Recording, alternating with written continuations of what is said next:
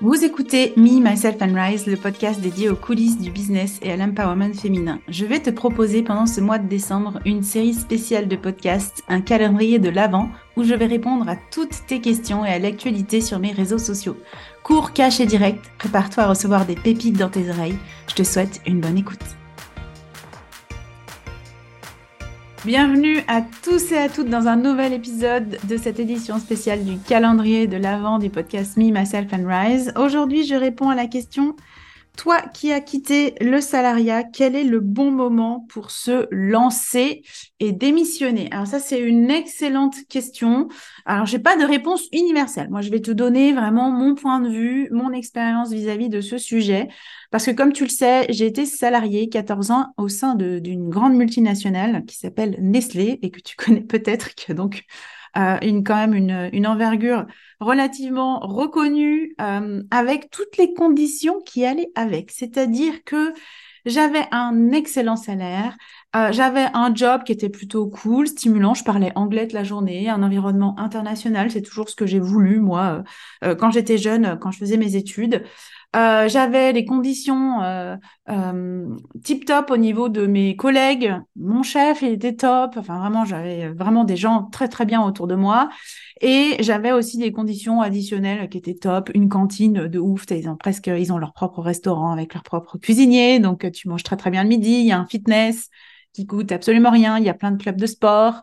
Euh, tu es au bord du lac, donc tu peux aller manger avec tes collègues vite fait euh, euh, face au lac. Tu peux sortir courir le midi. bref, pense que tu as compris, c'était quand même des conditions de ouf. Et moi, le seul truc qui me manquait, et je l'ai déjà mentionné plein de fois, c'était le fait qu'il me manquait du sens dans ce que je faisais au quotidien. C'est-à-dire que bah, ça aurait pu être moi, ça aurait pu être quelqu'un d'autre, ça ne changeait absolument rien. Et que finalement, le dernier poste que j'ai eu, c'était un poste fantôme. Euh, j'étais là juste pour faire joli, c'est change manager, donc euh, gestion du changement, euh, parce que tous mes, leaders préféraient décider tout seuls, en fait, et ils pensaient que le changement, ils savaient très très bien le gérer tout seul. Voilà, donc j'avais beaucoup de questions par rapport à ça et en même temps, euh, mon poste était comme ça. OK? Donc moi, il me manquait du sens. Et donc, ça a été une décision difficile de partir parce que euh, le, sens, finalement, c'est quoi? C'est du, c'est du luxe. Aujourd'hui, c'est du luxe, c'est du superficiel parce qu'il y a plein de gens aujourd'hui qui ont un job et qui n'ont pas forcément de sens dans ce qu'ils font au quotidien. Et en même temps, ils se motivent euh, pour d'autres choses. Il y a plein de choses qui nous motivent. Ça peut être le sens, le salaire, l'intérêt du métier, euh, les relations aux autres, euh, le manager que tu as, les conditions, le statut que tu as, ton environnement de travail. Voilà, il y a plein, plein d'éléments qui motivent chacun et chacune d'entre nous. Et moi, c'était cet élément de motivation qui me manquait parce que tout le reste, sur le papier, il était au top du top. J'aurais pas pu trouver mieux. C'est les conditions. Je ne crache pas du tout sur cette entreprise parce que c'était génial d'être, de travailler là-bas. Et donc, ça a été compliqué. C'est une décision compliquée parce que manquer de sens, c'est pas quelque chose qui pourrait motiver tout le monde à partir, par exemple. Donc, je pourrais pas te donner le conseil. C'est le moment de partir quand tu n'as plus de sens dans ton job. Hein, parce que peut-être pour toi, c'est OK, tu sais pourquoi tu le fais, tu sais que voilà, tu peux payer tes factures, tu as cette sécurité, cette sécurité-là, que il y a tout, tout, tout qui roule, à part ça, puis c'est OK. Euh, donc, trouver déjà, je pense qu'une une première chose pour savoir si je suis vraiment au bon endroit, c'est de trouver ce qui te motive intrinsèquement. C'est quoi ton, tes principaux leviers de motivation? Ça peut être l'argent. Puis si tu te dis, bah, moi, je suis pas assez payé et reconnu euh, au niveau de ma valeur par rapport à l'argent, c'est un no-go. Donc, ça peut être une, un des critères pour te décider à partir. Ça peut être, comme je disais, d'avoir un mauvais chef ou de subir des, situations qui impactent ta santé mentale, qui impactent ta santé en général, parce qu'on sait que bah, quand on subit, je sais pas, du lobby, quand, tu, quand on subit, subit une pression exagérée, quand il y a des mauvaises relations, euh, quand on se sent mis de côté, quand on, on est, on est un peu maltraité hein, finalement euh, par notre management ou par nos collègues. C'est des situations horribles que tu portes au quotidien et c'est juste pas possible. Donc si, si ça, ça se passe pour toi, c'est aussi comme un énorme red flag. Go, go, go, c'est le moment de partir. Il n'y a personne qui t'oblige à rester sur place, etc. Donc va trouver déjà tes motivations intrinsèques et observe par rapport à ces motivations, est-ce que je suis OK avec ça aujourd'hui? Est-ce que je suis satisfaite ou satisfait de ce que je suis en train de vivre aujourd'hui ou pas? Et si ma satisfaction elle est au niveau moins, du, moins 10, voire je ne suis pas satisfaite, je suis frustrée, ça peut être un énorme signal de dire, OK, il y a besoin de faire du changement et il y a besoin de peut-être partir. Alors, avant de partir, c'est aussi d'évaluer dans quel type de travail est-ce que je pourrais vraiment m'épanouir? Parce qu'il ne faut pas se leurrer par rapport à cette démission. Si tu dis je vais démissionner pour juste changer de boîte, d'observer parce que certaines industries ont un petit peu tout le temps les mêmes processus, les mêmes façons de fonctionner, le même type de management, etc. Donc ça va être aussi, pourquoi pas, de, regarder, est-ce que je connais des gens qui me montrent que euh, changer de boîte euh, peut me permettre de plus m'épanouir? Et, très souvent, c'est le cas. Hein. Très souvent, ça peut être juste un problème unique, euh, voilà, qui, euh, qui fait que euh, dans cette boîte-là, ça se passe mal sur ce sujet-là. Ça peut être aussi un problème d'industrie. Hein. Typiquement, alors si je prends l'exemple de ma sœur qui faisait de, qui fait de l'accompagnement à la personne, bah, la thématique dans laquelle elle était était de toute façon une thématique dure physiquement et moralement. Donc, euh, elle n'a pas changé pour changer, elle a fait une validation des acquis et elle s'est dit, moi, je vais changer de population de, la, de laquelle je m'occupe parce que les personnes âgées, euh, un peu déficientes, bah, j'ai déjà donné pendant huit ans. quoi. Et donc là, c'est là, moi, j'arrive au bout. Et donc, elle, s'est rapprochée d'une population qui était différente et qui ramenait de la légèreté. Donc, ça peut être aussi d'observer et de se dire, OK, où est-ce que je pourrais m'épanouir le plus? Et parfois, on va remarquer que finalement, cet épanouissement, il n'est pas dans le monde de l'entreprise en tant que salarié. Et c'est moi ce que j'ai un petit peu constaté. Euh, et c'est là où je pense que aussi j'avais cette, âme d'entrepreneur, d'avoir des projets que je puisse mener, de pouvoir agir seul, de pouvoir prendre des décisions, de pouvoir mettre en place euh, des actions que j'aurais pu décider. Parce que oui, hein, ce job, il était top, tip top euh, chez Nestlé. En même temps, euh, du temps qu'une décision soit prise et qu'on mette en action et que tu sois satisfaite de ce qui est en train de se passer, ça prend des mois, slash des années. Donc, ça prend très, très longtemps. Et en fait, je, suis vraiment partie du postulat de dire, OK, dans un environnement d'entrepreneuriat, je pourrais beaucoup plus m'épanouir de ce point de vue-là. Donc, je pense qu'il y a tout un processus de bonnes questions à se poser. Ce que moi, j'ai fait, hein, c'est pour ça que je t'en parle, je me suis vraiment posé toutes ces questions. Qu'est-ce qui me motivait? C'était quoi le type d'activité pour lesquelles j'étais faite? J'ai travaillé sur mon grand pourquoi ou mon big why de Simon Sinek. Euh, je suis aussi allée faire le travail de l'ikigai que j'ai ensuite après proposé euh, euh, à mes clientes. Mais à ce moment-là, c'était pas du tout l'idée. C'était vraiment de le faire pour moi puis de savoir là où je, pouvais m'épanouir le plus. Et ensuite, de bah, de se demander, je ne sais pas s'il y a de bons moments en fait, parce que finalement, c'était un peu la question de base, est-ce qu'il existe un bon moment pour partir? Bah, En réalité, le bon moment, il n'existe jamais. Moi, je suis partie, mon fils, il avait neuf mois, mon troisième, il avait neuf mois.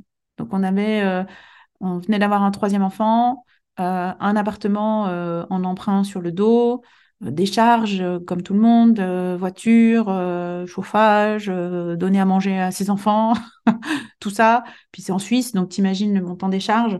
Donc il n'y avait pas de moment idéal pour ça, parce que si j'avais attendu le moment idéal, en fait, je pense que je serais jamais partie, parce qu'il y aurait toujours eu un autre truc. Il y aurait toujours eu un autre truc qui m'aurait dit, bah non, là, c'est mieux de rester, c'est mieux de d'attendre, parce que c'est pas le bon moment.